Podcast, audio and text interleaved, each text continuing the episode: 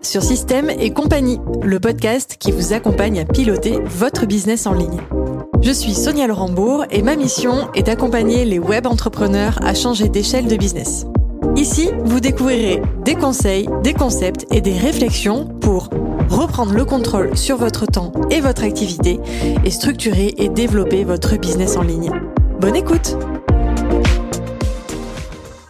Bienvenue dans ce nouvel épisode dans lequel nous allons retrouver Arnaud, notre expert finance, pour un échange passionnant autour de son quotidien de directeur financier externalisé ou aussi appelé intégrateur financier.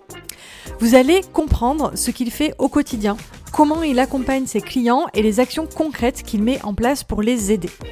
L'objectif de cet épisode est double. Premièrement, vous faire prendre conscience de votre éventuel besoin de faire appel à un directeur financier, un directeur administratif et financier.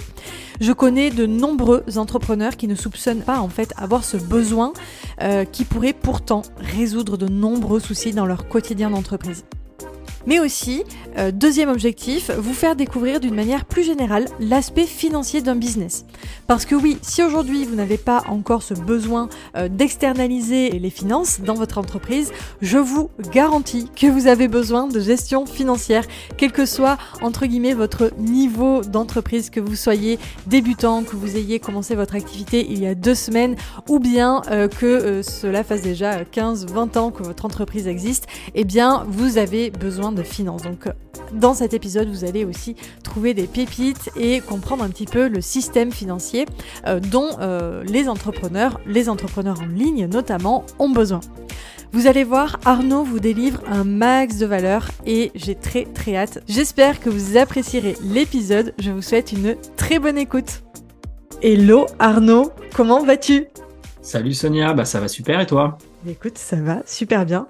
Euh, on te retrouve sur cet épisode aujourd'hui euh, pour aller un petit peu plus en profondeur sur ton activité de, DAF. Est-ce que je peux dire DAF? Est-ce que c'est comme ça que tu te définis, toi?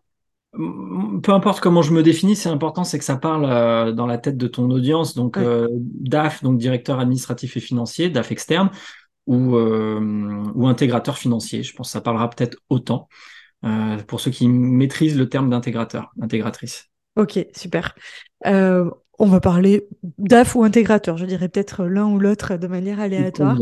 Euh, l'idée, c'est de comprendre un petit peu bah, justement ton métier, euh, à, quoi ça ressemble une intervention de, ta part dans un, dans un business.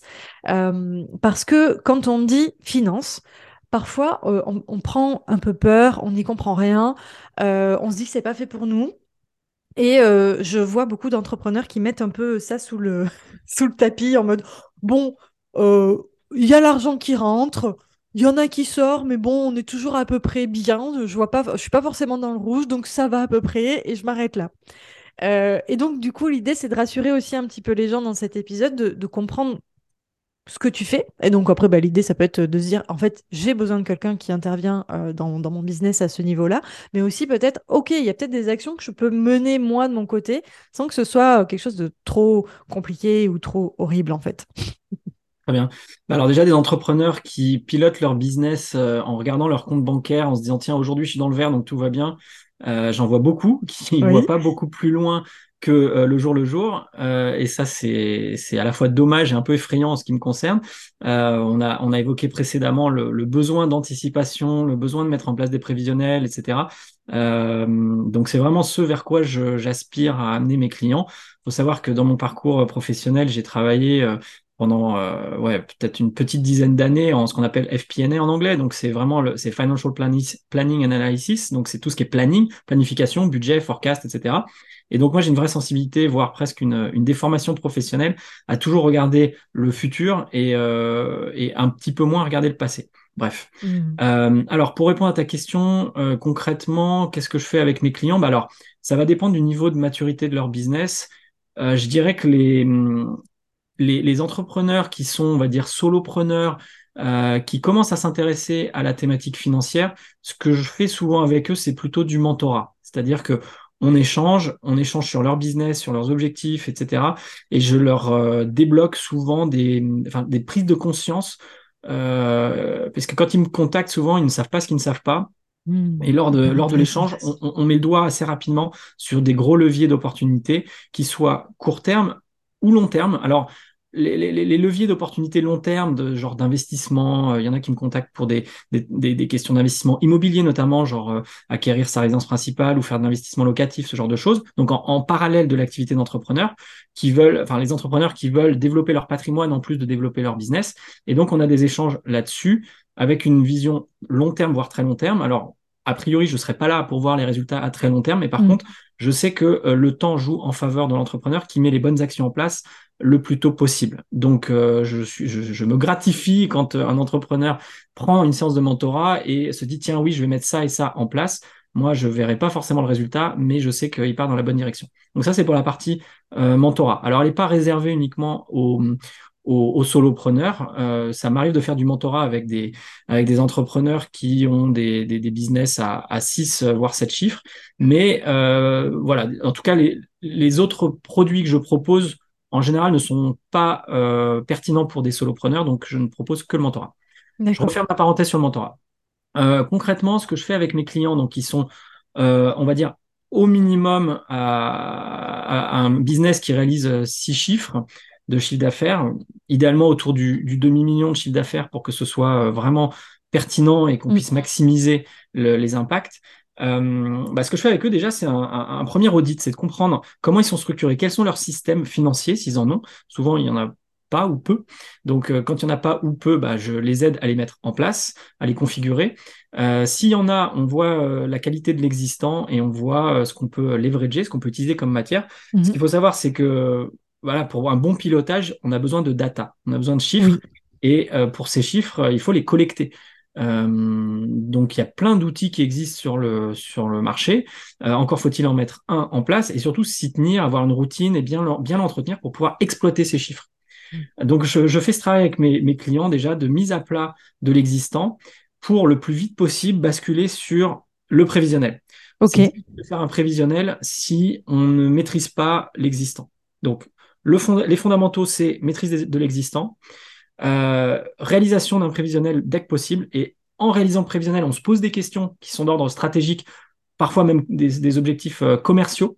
Ça mhm. peut nous amener à faire évoluer euh, la grille tarifaire, ça peut nous amener à faire évoluer les modalités de règlement, ce genre de choses. et une fois qu'on a bâti notre prévisionnel, qu'on voit si ça tient la route, on peut passer justement sur de l'analyse.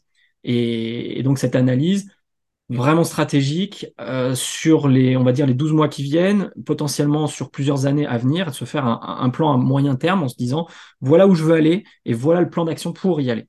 Donc c'est ce qu'on fait euh, euh, avec mes clients. Ok, hyper intéressant. En fait, tu... c'est vraiment le pilotage par, par la finance. C'est-à-dire que là, tu, tu, prends en commande le volant gestion financière enfin, tu prends entre tes mains, pardon, le, volant euh, gestion financière et euh, tu vas piloter une partie de l'activité de cette manière-là. Donc, il y a, d'abord, bien sûr, toute la mise à plat, définir en fait un système, comme tu dis, un système financier pour récolter les données, etc. Mais une fois qu'on a ça en place, ce que tu permets aux, aux clients que tu accompagnes, c'est d'avoir une partie vraiment du pilotage via la data financière. C'est-à-dire que ça va driver jusqu'à euh, certaines stratégies ou tactiques d'entreprise. C'est pas simplement euh, bon ben voilà j'ai fait tant de chiffre d'affaires, euh, j'ai fait tant de rentabilité ou de bénéfices et puis bisous au revoir quoi. Ça va au-delà.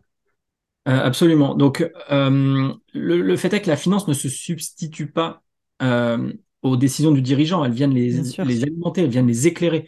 donc quand tu parles de prendre le volant, moi, j'aurais plus l'image du copilote, tu vois. Tu es dans le cockpit, mm. tu es, pilote de rallye, et le, euh, la finance, c'est celui qui lit la carte, euh, qui va te permettre d'arriver à bonne, à bonne destination. Euh, après, euh, c'est le chef d'entreprise qui a les mains sur le volant, et euh, Sébastien Loeb qui pilote, tu vois. Et, et, le financier, il est dans l'ombre, en fait. Il est, il n'a pas la notoriété du, du, du pilote de, de, rallye, mais c'est lui qui va être décisif pour bah, prendre la, le chemin le plus court pour ne pas faire de, sortir, de sortie de piste mm. et qui va s'assurer que tous les aspects techniques euh, fonctionnent en fait. Euh, voilà le rôle euh, pour moi du, du, financier. Il va éclairer les décisions. Hyper intéressant. Ce que j'aime beaucoup, c'est que c'est vraiment ce côté. on, en fait, on peut rentrer dans la stratégie marketing, pricing, etc., par, la, par la, data financière. Donc ça, c'est, c'est, quelque chose, je pense, qui pourrait donner l'eau à la bouche à ceux qui nous écoutent de mettre en place des systèmes financiers, parce qu'en fait, c'est pas juste venir récolter des données bêtes et méchantes. Ah, c'est ça. Et puis, tu vois, moi, je viens du monde du corporate. Si tu regardes un peu les organigrammes des, mm. des, des, des, sociétés, euh, euh, enfin, tout type de sociétés, euh, PME et au-delà, des sociétés cotées et autres, tu regardes leur board, tu regardes leur comité de direction, tu as toujours un directeur marketing, tu as toujours un directeur des opérations, un directeur financier. Mm. C'est une fonction qui, enfin, je ne crois pas à ma connaissance qu'il existe des sociétés qui durent sans avoir un directeur financier qui, qui aide au pilotage. Ça ne veut pas dire que le directeur financier prend toutes les décisions. Au contraire, Il, accompagne les autres, euh, les autres leaders au sein de, l'entreprise. Moi, je travaille dans certaines sociétés, enfin certains entrepreneurs que j'accompagne, qui se structurent en comité de direction, où justement ils recrutent leur directeur marketing, directeur des opérations, directeur financier, en l'occurrence moi. Euh, et donc, on a des conversations ultra stratégiques, euh, régulières, hebdomadaires, pour, bah, pour piloter l'activité avec chacun un, regard différent. C'était justement la question que j'allais te poser. Est-ce que tu as des clients qui sont un petit peu structurés comme ça, euh, en mode comité de direction, bien qu'étant en fait infopreneur On n'a pas toujours ce réflexe de se structurer de cette manière-là parce qu'on se dit que c'est pour les grandes entreprises, etc. Euh, mais, mais, même en fait de manière informelle, euh, tu vois, et non officielle, c'est-à-dire c'est pas un vrai comité de direction comme on peut les voir par exemple dans une start-up, mais les, les, les freelances qu'on a autour de nous, en tout cas les entreprises qui nous accompagnent comme toi, euh, en tant que euh, conseiller euh, financier, en fait, c'est intéressant de se constituer comme ça, de se structurer de cette manière-là. Et du coup, la question que j'ai, c'est les, clients qui se structurent comme ça, avec qui tu travailles, est-ce que le codir, on va dire, est-ce que le codir c'est constitué comme toi de, personnes externalisées ou tu en as qui ont aussi internalisé ce, ces fonctions? Non, ça peut être externalisé, c'est souvent externalisé. En fait, ça va dépendre du niveau de maturité de l'entreprise, de sa, taille critique, hein, pour pouvoir euh, avoir ce type de, ressources. Euh, souvent, mes clients qui font appel à mes services euh, pour ce type de prestations, ils sont plutôt des, clients qui régénèrent des chiffres d'affaires à 7 chiffres, pour le coup, qui se sont professionnalisés ou qui sont en cours de professionnalisation, qui ont bien compris euh, le besoin et qui du coup délègue la responsabilité de la fonction à quelqu'un, pour ma part à la partie financière, euh, mais chaque responsable de fonction au sein du CODIR est source de propositions, mm. est proactif et vraiment gère son, son périmètre comme son bébé en fait. Euh, un peu comme un, un chef d'entreprise bis, en tout cas sur son périmètre. Je vois l'idée. Du, coup, tu interviens vraiment sur un, angle assez large euh, de, de, besoins, de problématiques structurelles. On en parlait tout à l'heure en off, où je te disais, j'ai un peu la vision euh, de, euh, de niveau de problématiques structurelles. Euh, donc niveau 1, en fait, on a des problématiques plutôt liées aux problématiques des indépendants, solo, etc. Niveau 2, on va plutôt avoir des problématiques du genre j'ai plein de freelance autour de moi, il faut que je structure, que je mette en place des systèmes pour que le tout soit coordonné. niveau 3, bah, c'est peut-être un petit peu plus là ce, dont on parlait, c'est-à-dire que ça y est, on est structuré, puis là, on, va vraiment soit internaliser des, choses dans nos, dans nos structures, soit aller un cran au-dessus en mettant en place par exemple un, codir ou quelque chose comme ça. Et en fait, j'ai cette sensation que toi, ton métier, il peut intervenir un peu dans, ces trois niveaux-là, si on parle que de ceci. Euh, niveau 1, plutôt avec du mentorat, euh, du conseil, euh, de, de, la... C'est pas forcément de la mise en place. Niveau 2, on va plutôt être sur de la mise en place opérationnelle, en fait, de suivi, qui va, en fait, par, par effet, effet de, comment dire, action-réaction, qui va, comment dire, faire en sorte que tu vas aussi agir sur le côté stratégique. Et niveau 3, tu vas aussi prendre part quelque part véritablement à la stratégie de l'entreprise avec ton regard, euh, euh, ton regard d'expert euh, des finances. Est-ce que j'ai juste dans cette... Très, bien synthétisé, effectivement. C'est vrai que j'accompagne les entrepreneurs depuis le, le, début, j'ai envie de dire, hein, mm. quand ils sont solopreneurs, et j'essaie de leur faire franchir les paliers avec différentes offres, hein, mais les faire franchir les paliers les uns après les autres, parce que mon objectif, c'est que tout le monde performe et aille le plus loin possible, encore une fois, pour dérouler sa mission, en fait. Hmm. mener à bien sa mission. Ok, merci. Hyper intéressant. Euh, donc, alors attends, je regarde un petit peu mes questions, parce qu'on a déjà, euh, en fait, euh, vu plein plein de petites choses que j'avais notées. oui, il y a une petite question que j'avais envie de te poser. Il y a parfois un gap entre ce que pensent avoir besoin les clients et ce dont ils ont vraiment besoin. Typiquement, euh, ce fameux côté, tu sais, en marketing, on, parle de euh, vends-leur euh, ce, qu'ils veulent, mais en fait, dans les faits, fais ce dont ils ont vraiment besoin. Est-ce que toi, c'est quelque chose qui existe dans, ta thématique? Est-ce que tu vois un, gap? Est-ce que tu peux nous en parler un peu? Bah Absolument, parce qu'en fait, la, la, finance, c'est pas un sujet qui est sexy, mm. et on voit pas forcément le retour sur investissement de la finance. Donc, on va se focaliser dans un premier temps, on va se dire, voilà, je lance mon business, euh, il faut que je fasse des ventes. Et oui, faire une offre, il faut faire des ventes, c'est le, c'est, le, c'est le point de départ. Oui. Donc, on va se focaliser sur le marketing, on va se focaliser sur les ventes, le sales. Euh, et puis, effectivement, on va être victime de son succès, donc il va falloir se structurer en, au niveau des opérations et au niveau des équipes. Bon, une fois qu'on a structuré ces quatre piliers-là, dans le monde de l'infoprenariat, j'ai l'impression que beaucoup de chefs d'entreprise s'arrêtent euh, dans leur raisonnement, genre comme s'ils avaient tout mis en place. Sauf qu'en fait, si la croissance continue, il va falloir structurer d'autres euh, piliers. Euh, bien sûr, bon, il y a, y, a, y a, la technique, hein, on n'en a pas parlé euh, dans nos échanges, mais c'est quand même assez fondamental. Il va y avoir le juridique. Mm. Et puis, bien évidemment, il y, a la, il y a la finance. Et donc, je pense que la thématique financière, elle intervient plus tard dans la croissance de l'entreprise. Néanmoins, ce qui est assez amusant, c'est qu'en fait, tout type de business, il n'y en a pas un qui ne soit pas concerné par des problématiques d'argent. Euh, voilà, d'encaissement, de vente, euh, etc. Euh, pour autant, combien d'entrepreneurs se sont réellement formés à la gestion financière? Bah, En mm. fait, souvent assez peu.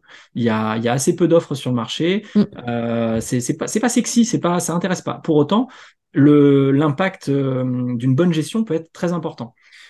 Déjà, d'un point de vue offensif, euh, il y a un vrai retour sur investissement de la finance parce que euh, on va générer des économies par-ci, on va peut-être mettre l'accélérateur sur des, euh, des opportunités qui n'avaient pas été identifiées et donc on va pouvoir euh, voilà euh, catalyser la croissance grâce à la finance. On va peut-être faire des économies au niveau des impôts parce qu'on va se structurer euh, juridiquement avec différents différentes structures, différentes mhm. sociétés qui vont permettre d'optimiser. Alors là, on est on est un cran plus loin. Je ne sais pas si, si ça s'adresse à ton audience, mais dès qu'on est sur des business à, mettons, à, à 7 chiffres, il peut commencer à être intéressant de s'interroger sur euh, l'opportunité de créer d'autres euh, d'autres structures et, après de, de, diversifier son patrimoine. Mais là, je m'égare. Euh, ça, reste ça, reste, ça, reste, intéressant, hein, cela dit. C'est bien aussi, tu sais, d'avoir un peu la vision euh, euh, long terme. On en parlait, euh, je ne sais plus dans lequel de nos échanges, mais où on disait, en fait, c'est intéressant de, de, ne pas voir que sur le présent. Et d'ailleurs, toi, tu le dis, la finance, c'est surtout aussi la vision du futur. C'est ça que tu vends, en quelque sorte. c'est ça. Et alors, je parlais de d'aspect offensif, mais il y a aussi l'aspect défensif. C'est mmh la finance permet aussi de s'éviter des galères et potentiellement, on en parlait précédemment, de mettre la clé sous la porte. Mm. À combien est-ce qu'on estime la valeur de euh, ne pas perdre son business? C'est difficile à quantifier. Mais euh, quand on me contacte euh, et que c'est trop tard et qu'en fait la, la, la, société elle est en déclin, elle est en perdition, il n'y a plus d'argent et on me dit Arnaud, euh, qu'est-ce que je dois faire? Bah, Souvent c'est un peu tard en fait.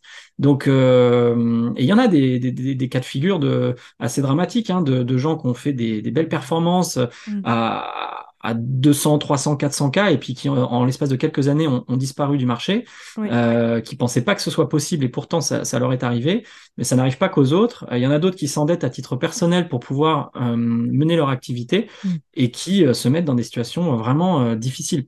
Donc donc grosse vigilance et, et, voilà pour ce que je peux dire sur la, la, la, valeur perçue de la finance. Elle est méconnue, elle est, je pense, un peu sous-estimée euh, et quand on s'en rend compte, c'est malheureusement parfois trop tard. D'accord.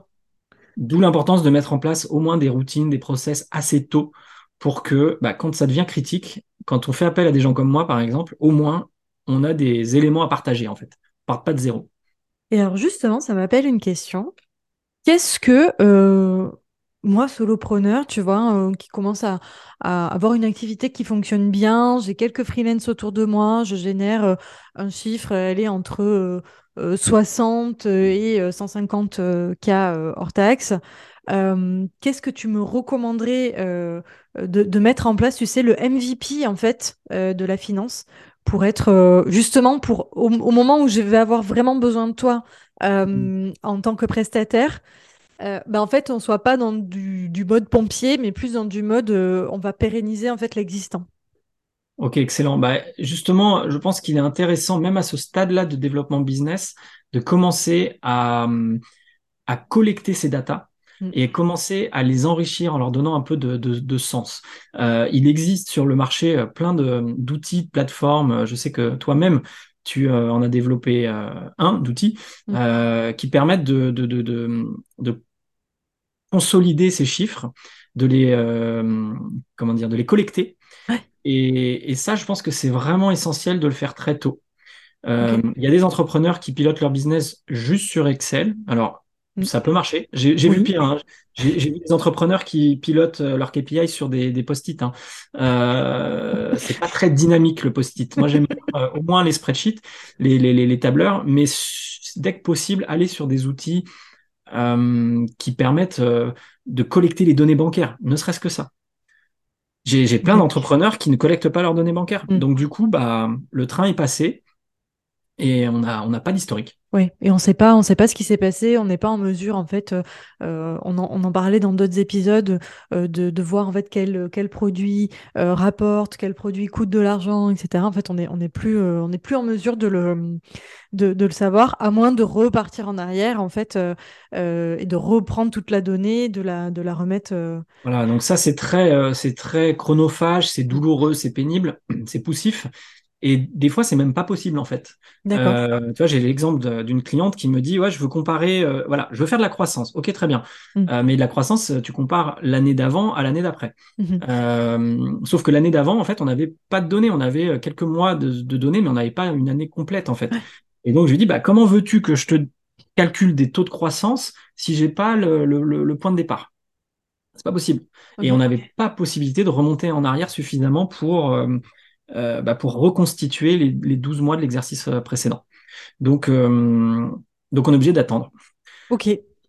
Ok, ouais, hyper intéressant. Donc, on se structure dès le départ. Au moins, on récolte les données. Si on ne sait pas encore trop quoi en faire, Absolument, ouais. on les récolte. Et en fait, toi, tu viendras nous dire à, un moment donné, quand on, quand on vient te voir, tu, tu sauras nous dire comment les, les analyser. Euh, mais, euh, mais voilà, en tout cas, c'est important de les avoir dès le départ. Absolument. Ok, est-ce que tu peux nous parler un petit peu de l'avant-après? Je, pense que tu as des clients que tu accompagnes depuis suffisamment longtemps. Euh, à quoi ça ressemble euh, avant-après euh, Arnaud et En tout cas, analyse des, finances. et combien de temps ça prend pour avoir du, résultat, même si j'imagine que c'est complètement indépendant hein, de la situation de, chaque entrepreneur. Mais est-ce que tu as des patterns qui se dessinent un petit peu? Alors, souvent, quand on me contacte, le, mot qui revient, c'est euh, je, suis, je suis dans le brouillard et j'ai besoin de clarté. Parce qu'il y a des décisions d'investissement qui arrivent et l'entrepreneur ne sait pas s'il peut se permettre tel ou tel investissement. Il en a envie, il sent intuitivement que c'est la bonne décision à prendre, mais il n'en a pas de certitude. Et donc là, il a quand même la lucidité de se dire, tiens, je vais essayer de, valider ça avec des éléments rationnels et on va voir ça avec, euh, avec Arnaud. Euh, à l'issue d'un accompagnement, on a mis en place les, les, outils, on a mis en place les prévisionnels qui permettent d'avoir de la, clarté, de la sérénité au moment de prendre la décision. Euh, donc je pense que c'est ça le, le, changement principal. L'autre changement qui est très important, c'est que pendant l'accompagnement, on met ces outils en place et ils sont euh, pérennes. C'est-à-dire que même si je suis plus là, euh, L'idée, c'est que je mette en autonomie au maximum les entrepreneurs pour qu'ils puissent continuer le travail, même quand je suis plus là, en fait. Euh, ou alors, pour certains, ils, prennent goût à l'accompagnement et ils me disent bon bah en fait, euh, on est très content de tes services, on veut que tu continues à nous, nous accompagner, donc euh, tu, tu, fais partie limite des équipes et tu restes à nos côtés, quoi. ce qui permet en fait de décharger la, fonction finance des épaules, soit du chef d'entreprise, soit du chef de l'assistant ou de l'assistante. Parce que souvent, c'est ça. Hein. Souvent, euh, la finance est gérée par l'assistante. Sauf que l'assistante, elle a beaucoup de choses à gérer et elle n'a pas forcément le bagage financier. Donc, elle va gérer l'opérationnel, le day-to-day, mais pas forcément euh, prendre des décisions et des actions pour anticiper les besoins euh, futurs. Ouais, j'entends ce que tu dis. Elle n'a pas forcément la lecture, en fait. Le reporting, oui. Euh, pourquoi pas mettre en place un tableau, euh, éventuellement, si elle a quelques compétences euh, sur le sujet. Mais c'est vrai que la, lecture, en fait, analytique, ça, ça va pas forcément être son cœur de métier. Donc, en tout cas, la lecture qu'elle va pouvoir faire, elle sera forcément moins pertinente que si on la confie à quelqu'un de plus expérimenté sur le sujet. Absolument. Ok. Euh, j'ai une dernière question euh, qui est euh, en termes de livrable en quelque sorte. quand je travaille avec toi, à quoi je m'attends? Parce que du coup, j'ai compris comment dire les bénéfices que ça va m'apporter.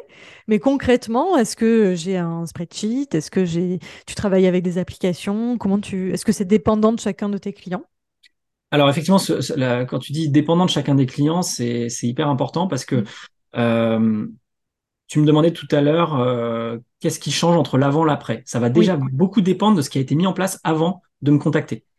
Euh, il y, a des entrepreneurs qui arrivent avec un écosystème en place et moi je m'adapte à cet écosystème. J'essaye de, de leverager l'existant pour aller plus loin. Euh, il y en a qui me contactent, ils ont rien du tout. Donc déjà quand ils repartent, ils ont quelque chose, ils ont un écosystème qui fonctionne. voilà. Après, les problématiques sont différentes et, tout dépend des services que je, que je propose aux clients. Si tu veux, ça va pas être le même livrable pour un mentorat que pour euh, un client pour qui je fais du DAF externe et je suis euh, presque full-time, en tout cas part-time dans son business. Euh, donc un peu difficile de te répondre concrètement vu la diversité de cas de figure. Ok, non, mais c'est intéressant, même si la réponse, entre guillemets, n'est pas celle que j'attendais, je mets des guillemets, ça, donne quand même une idée. C'est-à-dire que déjà, dépendamment en fait de, de mon, euh, de, mon point initial, euh, je, vais, je vais aller dans un sens euh, potentiellement différent avec toi. C'est-à-dire si j'arrive déjà avec une structure, bah, tu vas m'amener de manière différente au point, enfin l'objectif. si j'arrive sans rien, bah, déjà il y a tout à construire. Donc j'imagine que tu travailles euh, principalement avec, euh, avec des, des, spreadsheets. Oui, c'est ça. Alors, bon, les spreadsheets, c'est un support. Euh, l'idéal, c'est d'aller dans des solutions un peu plus robustes. Hein. Il, y a des il y a des fintechs qui, qui, qui, ont fait des levées de fonds, qui développent des produits super sympas, en tout cas, de mon point de vue. Oui. donc ça, ça, ça existe. mais ce que je voulais te dire, c'est par exemple, j'ai une cliente où j'ai commencé à travailler avec elle pour analyser ses marges et je me suis retrouvé en cours de route à faire plus de l'analyse de stock parce qu'elle avait une activité de e-commerce. Et en fait, je me suis aperçu qu'il y avait un réservoir d'opportunités sur ces stocks qui était, euh, euh, qui était énorme et qui immobilisait son capital euh, de manière très importante. Et finalement, les marges étaient excellentes. Donc, c'était plus le sujet. Elle m'avait contacté pour ça, mais on a bifurqué sur autre chose en cours de route. Donc, difficile pour moi aussi de hmm. dire ce sur quoi on va travailler au départ. Je dis souvent, euh, la vie c'est comme une boîte de, chocolat, on ne sait pas ce qu'il y a à l'intérieur. C'est euh, pour paraphraser euh, Forrest Gump. un business c'est pareil. Quand quelqu'un me contacte, je ne prononce pas forcément sur le travail qu'on va faire ensemble. J'attends qu'on soulève le capot, qu'on regarde ce qu'il y a en dessous, et, assez rapidement j'arrive à avoir des idées de ce qu'on appelle les, les low hanging fruit, les fruits mûrs qui sont prêts à être cueillis et qui sont à portée de main en fait. voilà, ceux sur lesquels on va travailler en priorité. Ok, merci pour cette réponse. J'ai envie de rebondir dessus parce que c'est souvent mon cas aussi. Et je pense qu'en fait, en, gestion d'entreprise, euh, quand on fait appel à un prestataire externe, euh, profil intégrateur, tu vois, euh, comme toi et moi, et tous les, autres invités aussi de, cette saison, en fait, on nous appelle pour une douleur, un problème. Et nous, on arrive donc avec euh, notre angle d'attaque, hein, toi, euh, les finances, et on, ouvre le capot, comme tu dis. Et en fait, parfois, on nous dit euh, Aïe, j'ai besoin de, ça. Et en fait, nous, on regarde, on fait Ah oui, alors en fait, oui. On, travaillera ça potentiellement, mais en fait, ça, on s'en fiche complètement. c'est vraiment pas la problématique du moment. Là, en fait, ton problème, il est là. Euh, et, j'en parlais d'ailleurs avec Guillaume euh, euh, quand, quand, je l'ai invité sur, ce, sur cette saison. Peut-être qu'on aura l'occasion d'en reparler dans, dans, nos échanges. où donc lui, il est, il est pas mal de même profil que moi, tu vois, dans, dans la gestion de projet, vraiment orchestrer le, le, business de ses clients. Et ça lui arrive souvent d'arriver dans un business où le client dit ouais, j'ai des problématiques, j'en sais rien de, de, de gestion de gestion d'équipe par exemple. Et en fait une fois qu'il a fait son diagnostic, il s'avère que c'est pas du tout une problématique de gestion d'équipe, mais ça va plutôt être une problématique de gestion de stock ou, quelque chose de beaucoup plus euh, terre à terre en fait. Et euh, voilà. Donc euh, intéressant d'avoir d'avoir soulevé aussi ça. Donc voilà, sachez-le quand vous travaillez avec des intégrateurs, vous n'allez pas forcément aller dans la direction escomptée au départ. Écoute, un immense merci euh, d'avoir pris le temps de faire un, tour d'horizon de ce que c'est que travailler avec un intégrateur financier. Euh, je pense que tu as éclairé la lanterne de nombre d'entre d'entre nous, parce que moi aussi, hein, même c'est pas forcément une spécialité que je. Euh, bah, déjà, moi, c'est pas ma spécialité tout court, les finances. Même si, même si, en effet, j'ai développé une application sur le suivi des finances, mais je vais quand même beaucoup moins en profondeur que toi. Est-ce que on a fait le tour euh, de tout ça ou est-ce que tu as des petites choses à rajouter? Non, bah écoute, euh, si ça t'a apporté à toi et j'espère à ton audience euh, de la clarté, ben écoute, j'en suis ravi. Je, je n'ai rien à ajouter, votre honneur. Eh bien écoute, parfait.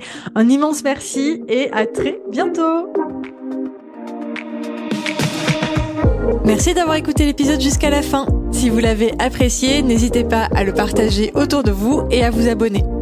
Vous pouvez soutenir le podcast en laissant un avis sur Apple Podcast ou Spotify. Quant à moi, je vous souhaite une merveilleuse journée et je vous dis à très vite dans le prochain épisode.